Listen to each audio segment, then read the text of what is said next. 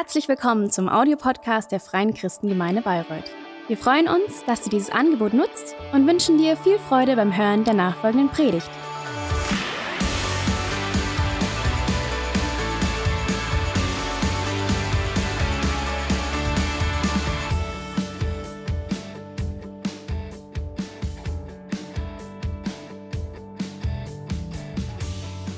Vielleicht bist du heute zum ersten Mal da oder nach einiger Zeit wieder.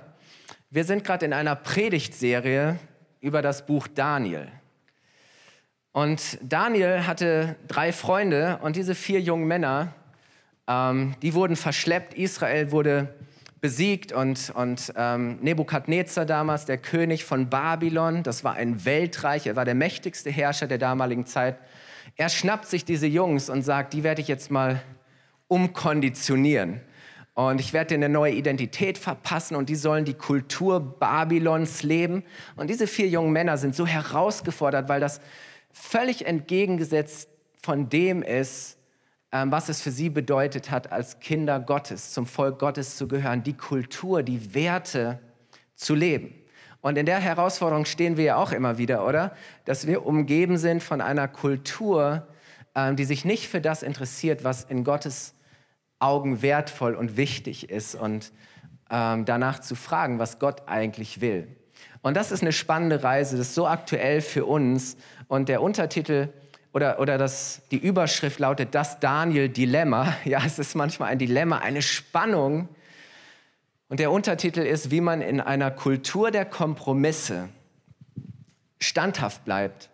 Wie kannst du stehen zu deinen Überzeugungen und trotzdem selbstlos lieben. Nicht lieblos, unbarmherzig werden, gesetzlich ähm, dich von anderen Menschen isolieren, sondern sagen, nein, in der Zeit, in der ich lebe, an dem Ort, wo ich lebe, möchte ich einfach äh, meine Liebe zu Gott zum Ausdruck bringen und möchte ich Menschen helfen zu erkennen, wie Gott ist.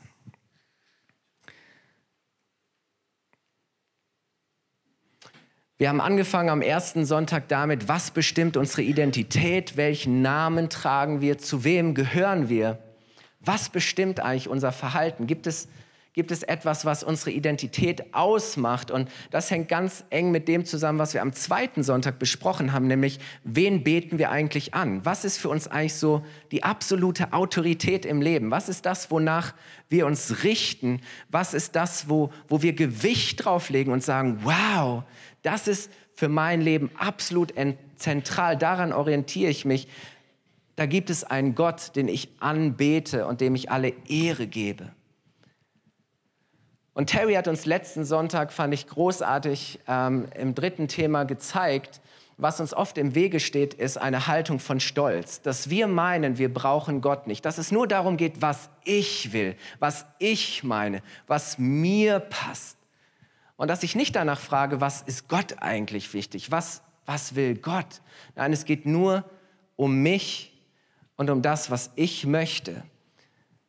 Und wenn ich solch eine Haltung habe, dann, dann denke ich auch, dass all das, was ich im Leben erreiche, all das, was ich habe an Gutem, an Segen, mir selber zu verdanken habe. Ich habe das geschafft. Ich habe das meinen tollen Fähigkeiten und meinen Connections äh, zu verdanken. Nein, nein, die Bibel macht deutlich, dass all das Gute, das wir haben, von Gott kommt. Und das ist so wichtig zu verstehen. Stolz heißt, ich stelle mich eigentlich an Gottes Stelle, aber Demut heißt, ich stelle mich unter Gott. Und ich mache deutlich, Gott ist der Herr über meinem Leben. Und weißt du, das heißt nicht, dass Gott dich klein macht, dass Gott dich, dass Gott dich demütigt, sondern wenn du mit dieser Haltung kommst, wird Gott dein Leben groß machen, wird Gott dein Leben weit machen, wirst du aufblühen, weil unter Gottes Herrschaft zu leben heißt, du kannst nur aufblühen. Amen? Gut. Und da war dieser Nebukadnezar und er hat das nicht verstanden. Er hat ganz anders gelebt. Und dann musste Daniel, der Prophet, zu ihm kommen und sagen: Nebukadnezar, weißt du was? Du wirst alles verlieren. Von deinem hohen Thron wirst du runterkommen. Und er muss er muss wirklich durchs Tal gehen, er verliert alles, aber irgendwann nach, ich glaube, acht oder neun Jahren kommt er zu der Erkenntnis, dass es einen jemanden gibt, der mächtiger ist als er, der über ihm steht. Und er fängt an, Gott die Ehre zu geben, Gott anzubeten. Und in dem Augenblick stellt Gott seine Herrschaft wieder her. Und Nebukadnezar ist mächtiger und reicher als zuvor. Und das ist das Geheimnis, weißt du, weil wenn du dich vor Gott demütigst, wenn du dich vor Gott klein machst, ihm den Platz in deinem Leben einräumst, der ihm gehört, dann wird Gott dich groß machen. Dem Hochmütigen widersteht er, aber dem Demütigen gibt er Gnade. Und heute wollen wir über den Sohn von Nebukadnezar sprechen. Dieser Mann trug den wunderschönen Namen Belsazar. Und es ist spannend, nach all dem, was er miterlebt hat, in der Familie, in der er aufgewachsen ist. Er hat seinen Vater vor Augen gehabt, wie er geherrscht und regiert hat. Und wir erfahren in, in, im Buch Daniel gar nicht besonders viel über ihn. Aber irgendwann kommt es für ihn zu einem sehr, sehr einschneidenden Erlebnis. Dieser Belsatzer feiert nämlich eine Mega-Party. Er, er lädt die tausend mächtigsten und einflussreichsten Männer der damaligen Zeit ein. Und er, er feiert eine Mega-Party. Alle VIPs, alle mit Rang und Namen, Celebrities, Leute, die Einfluss haben, Influencer, alle sind da. Und er feiert eine Mega-Party. Und lass uns mal lesen, was auf dieser Party passiert. Daniel 5, die Verse 1 bis 9. Ich gehe ein bisschen näher ans Mikro, Joni. Eines Tages, als Belsazar König von Babylonien war, gab er ein großes Fest für die tausend führenden Männer seines Reiches. Der Wein floss in Strömen. Im Rausch ließ Belsazar die goldenen und silbernen Gefäße holen, die sein Vorgänger Nebukadnezar, und jetzt kommt's, aus dem Tempel in Jerusalem geraubt hatte. Alle sollten daraus trinken, er selbst, seine Gäste, seine Frauen und Nebenfrauen. Man brachte die geraubten Gefäße und alle tranken daraus. Dabei rühmten sie die babylonischen Götter aus Gold, Silber, Bronze, Eisen, Holz und Stein. Plötzlich erschien an der getünchten Wand des Festsaals eine Hand. Wow, jetzt wird's spooky. Gerade dort, wo das Licht des Leuchters auf die Wand fiel, schrieb sie einige Worte nieder. Als Belsazar die Hand sah, wurde er vor Schreck kreidebleich. Er sackte in sich zusammen und begann am ganzen Leib zu zittern. Ich weiß nicht, bist, hast du schon mal solch einen Schrecken bekommen, dass du richtig in dich zusammengesackt und am ganzen Körper gezittert hast? Heftige Vorstellung. Und dann sagt er Vers 7, holt die Geisterbeschwörer, die Sterndeuter und Magier, rief er laut. Als die babylonischen Gelehrten kamen, versprach er ihnen, wer die Schrift an der Wand lesen und mir sagen kann, was sie bedeutet, erhält eine hohe Auszeichnung. Er darf purpurfarbene Gewänder tragen wie ein König. Er bekommt eine goldene Kette um den Hals und ich nenne ihn zum drittmächtigsten Mann im ganzen Reich. Die Berater des Königs traten näher, aber keiner von ihnen konnte die Schrift entziffern oder gar deuten. Es war eine Schrift, die sie nicht mal lesen, die sie entziffern konnten, geschweige denn, dass sie, dass sie wussten, was es bedeutet. Und dann heißt es, dass Daniel und alle Anwesenden to total verzweifelt sind, unter Schock stehen. Und irgendwann kommt die Mama von Belsatzer an oder die Mütter haben immer irgendwie in, in der Not und wenn wir nicht weiter wissen, doch noch einen Rat. Und sie kommt tatsächlich mit einem Rat und sagt, weißt du was, Belsazar, dein Vater Nebukadnezar hat damals, als er regiert hat, einen Mann zum Obersten über alle Gelehrten und Magier gemacht. Der konnte alle Geheimnisse deuten, weil der Geist Gottes in ihm war. Und wenn ich dir einen guten Rat geben kann, wenn ich wenn jemand diese Schrift deuten kann, dann denke ich, dass es, dass es Daniel ist.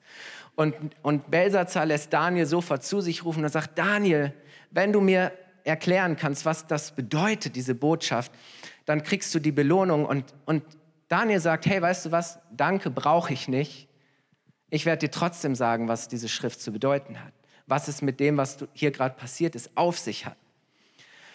Und dann fängt er an, ihm zu erzählen, erstmal ihn daran zu erinnern, wie der Werdegang seines Vaters gewesen ist. Der Aufstieg und, und dieser, dieser, diese, dieser Fall, das Scheitern, wie tief Nebukadnezar fällt.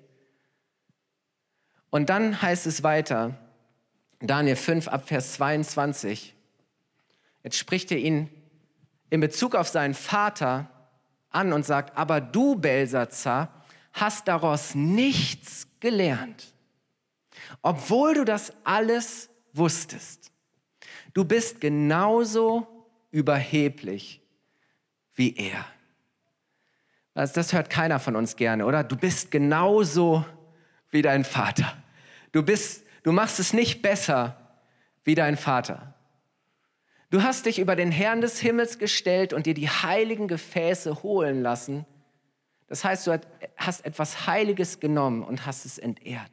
Es ist dir nichts heilig gewesen, die aus seinem Tempel stammen. Dann hast du mit den führenden Männern, mit deinen Frauen, Nebenfrauen Wein daraus getrunken und Loblieder auf deine Götter angestimmt. Dabei können diese Götzen weder sehen noch hören. Sie begreifen nichts, weil sie aus Silber und Gold, aus Bronze und Eisen, aus Holz und Stein gemacht sind.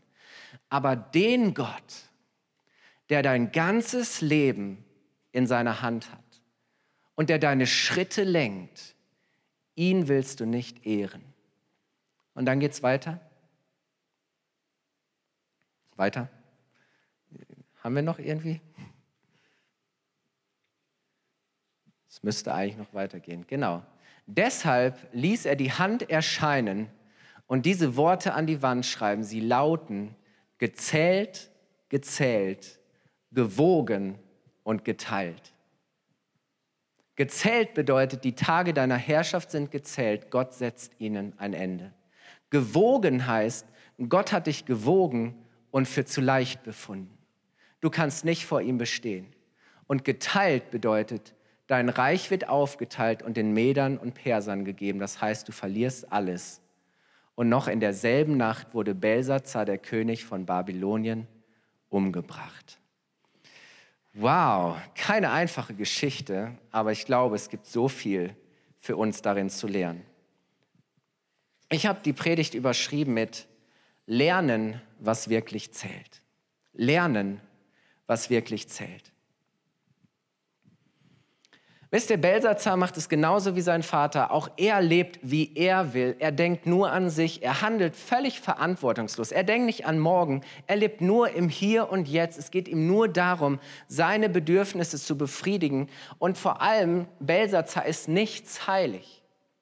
Dinge, die die in Gottes Augen wertvoll, kostbar sind, die zu Gott gehören, die Gott etwas bedeuten, tritt Belsazar mit Füßen. Und, und, und das ist, glaube ich, auch so eine Frage in unserem Leben. Was ist uns heilig? Was hat für uns wirklich Wert und Bedeutung? Welchen Dingen geben wir Gewicht und behandeln sie entsprechend? Und welchen Raum geben wir Dingen in unserem Leben? Ihm war nichts heilig. Und jetzt kommt Gott und er prüft Belsazar und, und Gott macht Folgendes, er beurteilt sein Leben. Er, er, er, er, er, prüft und, und, und zählt und, und gewichtet sein Leben und guckt, was Belsazar wirklich in seinem Leben wichtig ist. Was zählt für ihn? Was hat Bedeutung in seinem Leben? Und Gott muss feststellen, Belsazar, du bist nicht besser als dein Vater. Du Belsatzer hast daraus nichts gelernt, obwohl du das alles wusstest. Und ich möchte auf diesen Satz eingehen, weil Gott hier zu ihm sagt, dein Vater hätte für dich ein mahnendes Beispiel, eine Warnung sein müssen, wo ein Leben ohne Achtung vor Gott hinführt. Du hattest, du hattest ein, ein mahnendes Beispiel Du hattest ein, ein warnendes Vorbild dafür, wohin ein Leben ohne Furcht vor Gott, ein Leben, aus dem wir Gott raushalten, hinführt. Du wusstest das alles, aber hast nichts daraus gelernt. Und ich habe gedacht, ist es nicht auch so, wir können so vieles wissen. Wir können alles wissen und doch nichts lernen. Du kannst immer mehr und mehr wissen und wir können Sonntag für Sonntag in die Kirche gehen und im Gottesdienst und wir können das Wort Gottes hören. Wir wissen das alles.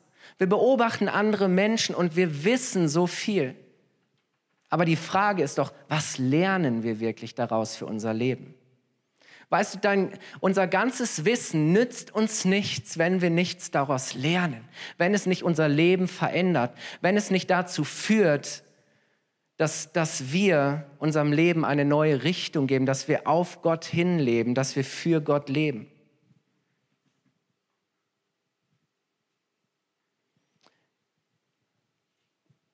Weißt du, vielleicht hat schon dein Vater einen Herzinfarkt oder einen Burnout gehabt, weil, weil er ungesund gelebt hat oder sich zu viel Stress zugemutet hat. Aber die Frage ist, machen wir es besser? Oder machen wir es genauso? Vielleicht ist die Ehe unserer Eltern gescheitert und wir haben das alles beobachtet. Ja, wir kennen die Ursachen, wir haben vieles gesehen und wir meinen zu wissen, woran es liegt. Aber welche Lehren ziehen wir für uns selber daraus? Ich glaube, wir haben so oft traurige Beispiele dafür vor Augen, wohin Stolz oder Sturheit oder Lügen führen. Aber wie sieht es eigentlich mit unserer Haltung aus? Ja, wir wissen, was man alles verlieren kann und was, was man aufs Spiel setzt, wenn man nur Geld und Erfolg nachjagt, wenn man nur für die Karriere lebt, aber die Frage ist doch, was lernen wir daraus? Machen wir es besser?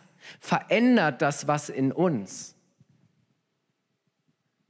Wir haben Menschen gesehen, die ihren Glauben an Gott verloren haben, weil sie schlechte Entscheidungen getroffen haben, weil sie ungute Beziehungen eingegangen sind. Und du hast es gesehen und du weißt es, aber die Frage ist, verändert das was bei dir selbst?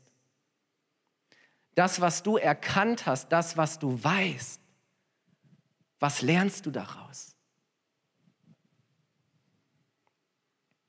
Ja, ich glaube, wir haben eine Vorstellung davon, was passiert, wenn wir falsche Prioritäten im Leben setzen, wenn wir die Wahrheit, die Unbequemes verdrängen und so weiterleben, als würde es schon immer äh, gut gehen. Äh, ja, wir haben eine Vorstellung davon, was passiert, wenn wir die Beziehung zu Gott vernachlässigen. Wir wissen so viel. Wir wissen das alles aber wir lernen oft so wenig daraus, oder?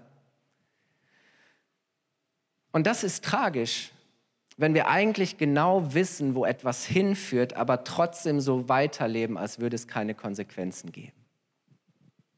Und genau das hat Belsazar getan. Und deswegen sagt Gott zu ihm, du hast das alles gewusst, aber du hast nichts daraus gelernt. Du bist nicht besser als dein Vater, genau wie er Betest du fremde Götter an, gibst Gott keinem Raum, bist du, bist du stolz und übermütig. Und wisst ihr, es ist so wichtig für uns, ähm, dass wir uns fragen, Herr, was, was kann ich für mein Leben lernen? In Psalm 90, Vers 12 steht, lehre uns bedenken, dass wir sterben müssen oder dass unsere Tage gezählt sind, auf dass wir wie geht es weiter? Weise werden oder klug werden.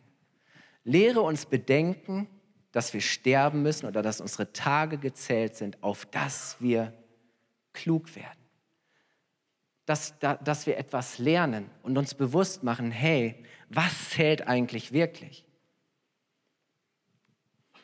Ich weiß nicht, immer wieder stolpert man ja so über diese Frage, Manfred Lanz fragt seine, seine Gäste manchmal oder irgendeine Zeitung äh, führt ein Interview und dann wird diese Frage gestellt, was würdest du tun, wenn du nur noch einen Tag zu leben hättest? Oder, und ja, ich, mir geht es genauso wie euch, diese Frage, oder die ist schon so drüber, und ja, was würdest du tun, wenn du nur noch einen Tag zu leben hättest? Aber ist es nicht so, dass wir auf einmal anfangen würden, ganz anders über Dinge zu denken? Ist es nicht so, dass wenn wir uns wirklich mal die Frage stellen will, was würde ich denn machen, wenn ich wüsste, den Tag morgen gibt es nicht mehr oder ich habe noch eine Woche oder einen Monat oder ein Jahr. Auf einmal bekommen Familie und Freunde Bedeutung.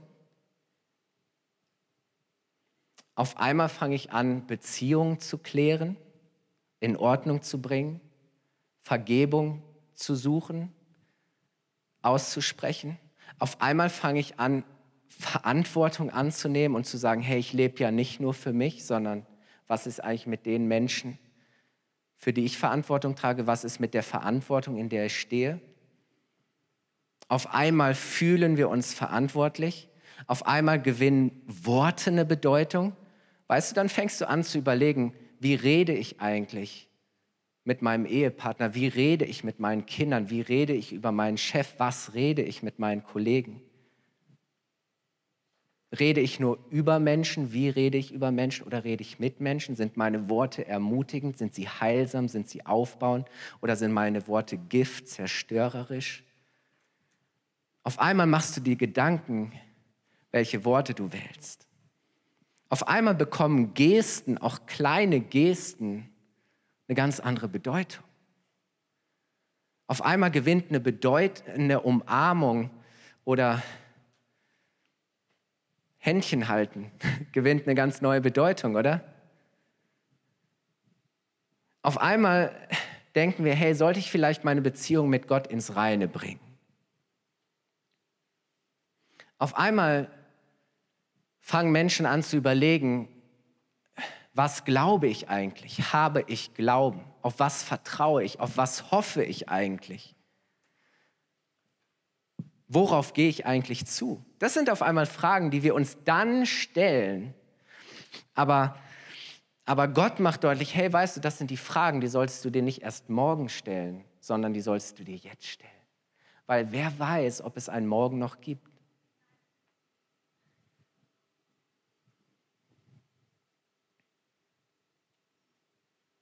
Manchmal gibt es bestimmte Ereignisse in unserem Leben, die Auslöser dafür sind, dass wir unser Leben überprüfen, dass wir auf einmal Dinge hinterfragen, dass wir uns auf einmal Dinge anschauen und, und, und, und nach dem Wert fragen, wo wir Dinge bewerten, wo wir Dinge gewichten, wo wir Dinge zählen und fragen, was für einen Wert haben sie.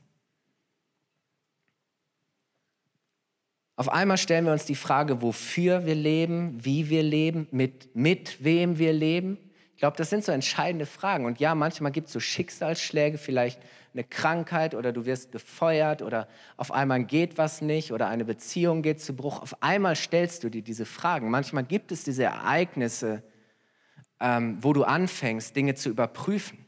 Was sind eigentlich meine Werte? Was sind meine Überzeugungen? Was ist meine, meine Haltung? Wie, wie sieht es in meinem Herzen aus? Was, was ist eigentlich mein Lifestyle, mein Lebensstil? Wie lebe ich eigentlich? Einmal fängst du an, diese Dinge zu prüfen. Auf einmal werden diese Dinge gewogen, gezählt, wie bei Belsatzer. Auf einmal stellst du, stellst du dich auf die Waage und, und, und guckst halt mal, hey, was habe ich eigentlich, hat das, womit ich mein Leben fülle, was ich mit mir herumschleppe, hat das wirklich Gewicht? Ja, wir können viel Masse haben in unserem Leben, oder? Wir können unser Leben voll packen. Wir können so eine Masse haben an, an Zeug. Wir können unser Leben so vollpacken mit Terminen und Events und Sachen. Hey, Masse ist kein Problem. Die Frage ist das Gewicht, oder? Ich bin kein, ist das Chemie, Physik? Genau. Masse und Gewicht ist ein Unterschied. Weißt du, du kannst viel Masse haben. Hab einen Sack voller Federn. Der wiegt nichts, es hat kein Gewicht aber pack mal Dinge rein, die wirklich Gewicht haben. Und ich glaube, das, das ist ein einfaches, simples Bild, aber auf einmal fangen wir an, Dinge zu wiegen, zu werten, zu beurteilen. Und die Frage ist, was lernen wir darauf? Was, was bewirkt es in uns? Schafft es in uns ein Bewusstsein für Gott? Schafft es in uns ein Bewusstsein für das, was wirklich zählt? Schafft es in uns eine Achtung vor dem, der uns das Leben geschenkt hat, vor dem, von dem wir kommen, vor dem wir leben und zu dem wir gehen?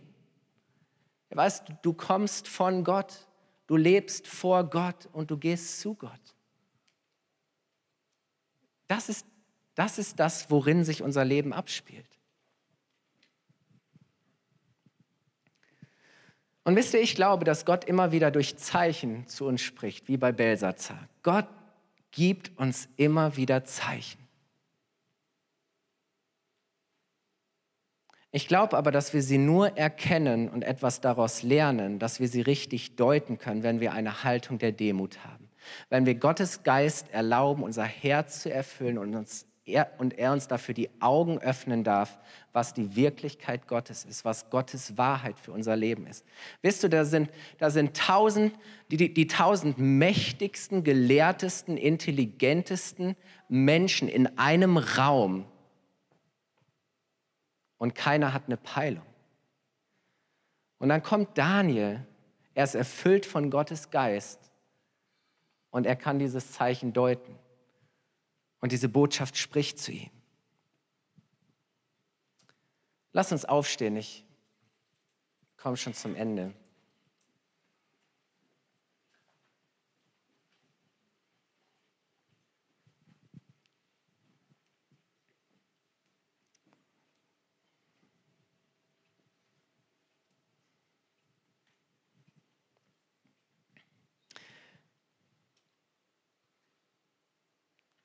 Wisst ihr, Belsazar hatte, hat viele Zeichen gesehen. Gott hat ihm viele Zeichen gesehen. Er hatte, ein Zeichen war, dass, dass, dass er gesehen hat, wie es seinem Vater ergangen ist.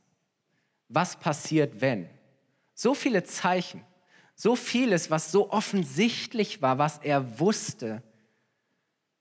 Aber er hatte keine Herzenshaltung, diese Dinge wirklich zu erkennen, anzunehmen, etwas daraus zu lernen, dass Gott sein Leben verändern und seinem Leben die richtige Richtung geben konnte. Und ich möchte dich heute Morgen fragen, wodurch spricht Gott gerade zu dir? Wodurch spricht Gott gerade zu dir? Was will er dir gerade zeigen? Was schreibt Gott dir an die Kühlschranktür? Oder an den Spiegel, wenn du morgens reinschreibst? Ich glaube, dass Gott uns immer wieder irgendetwas an die Wand schreibt, oder? Du sitzt abends vielleicht auf dem Sofa und du starrst eine weiße Wand an und auf einmal kommen irgendwelche Gedanken. Oder irgendetwas passiert in deinem, deinem Leben und, und frag dich doch mal, ist es ein Zeichen, das Gott dir geben möchte? Was möchte Gott dir dadurch sagen? Wo prüft Gott deine Prioritäten, deine Werte, deine Beziehung? Deinen Glauben? Wo, wodurch hinterfragt Gott gerade deine Haltung?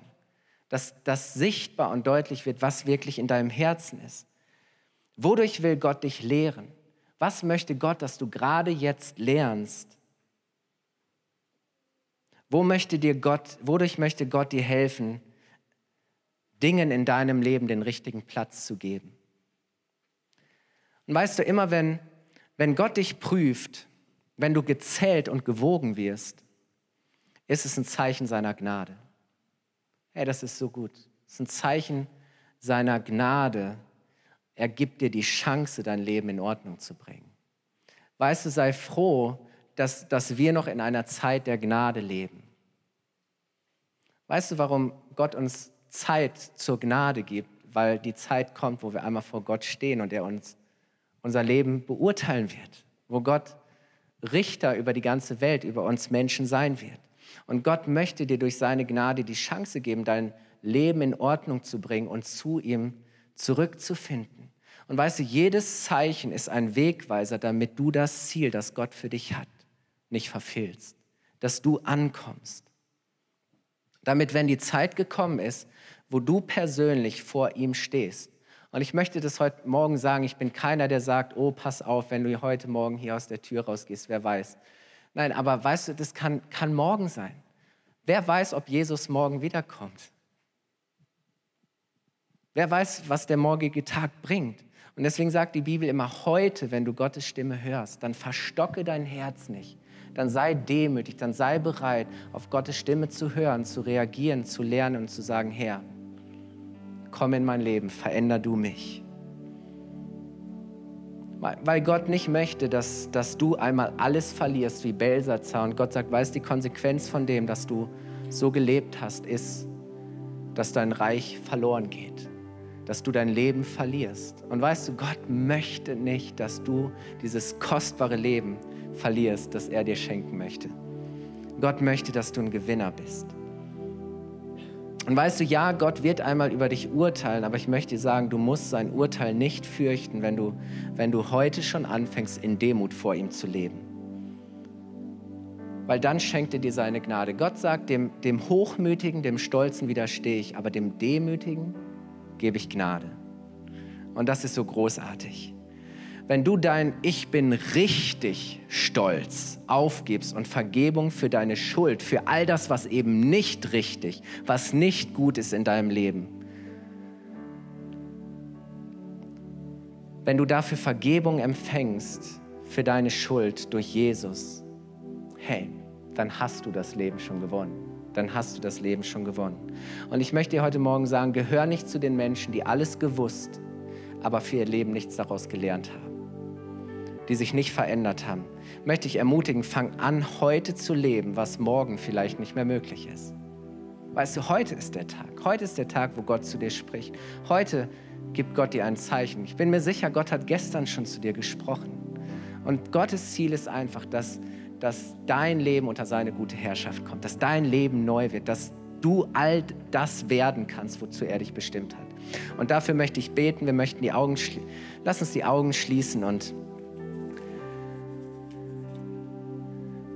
möchte beten, dass Gottes Geist kommt, dass er zu dir spricht und dass er dir die Augen öffnet, dass du die Zeichen, die Gott dir gegeben hat, wo Gott dich führen und leiten möchte, wo Gott dir Wegweiser gegeben hat, wo Gott dich korrigieren möchte, wo Gott ein, eine Gelegenheit dir gibt, um zu lernen, was wirklich wichtig ist und was wirklich zählt, wo Gott dich wirklich herausfordert und sagt, hey, setz deine Prioritäten neu.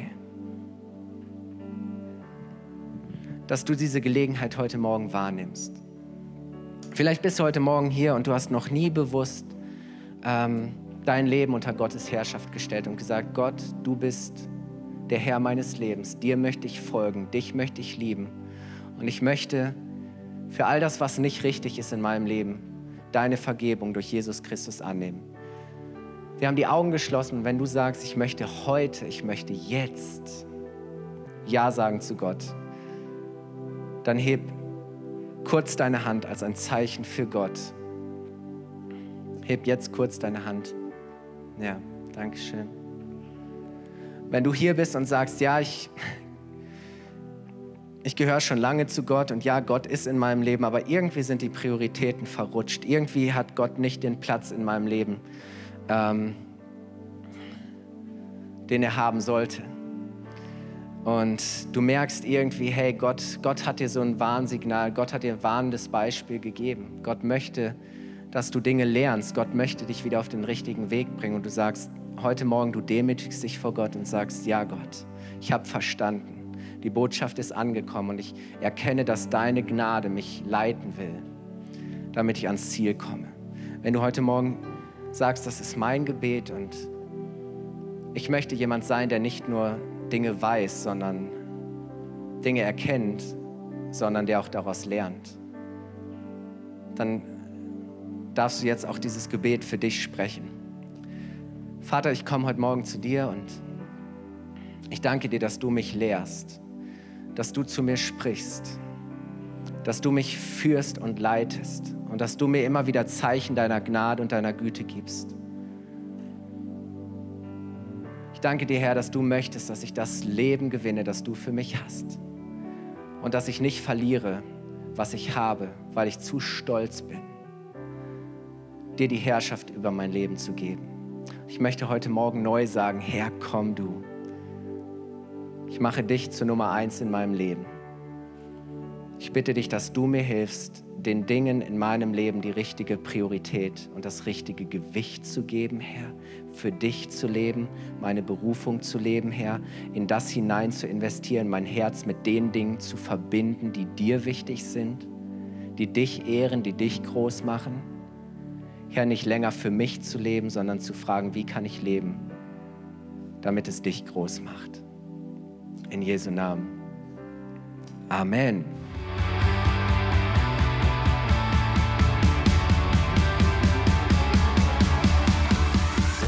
Hat dir die Predigt gefallen? Gerne kannst du sie mit Freunden teilen oder uns einen kurzen Kommentar hinterlassen.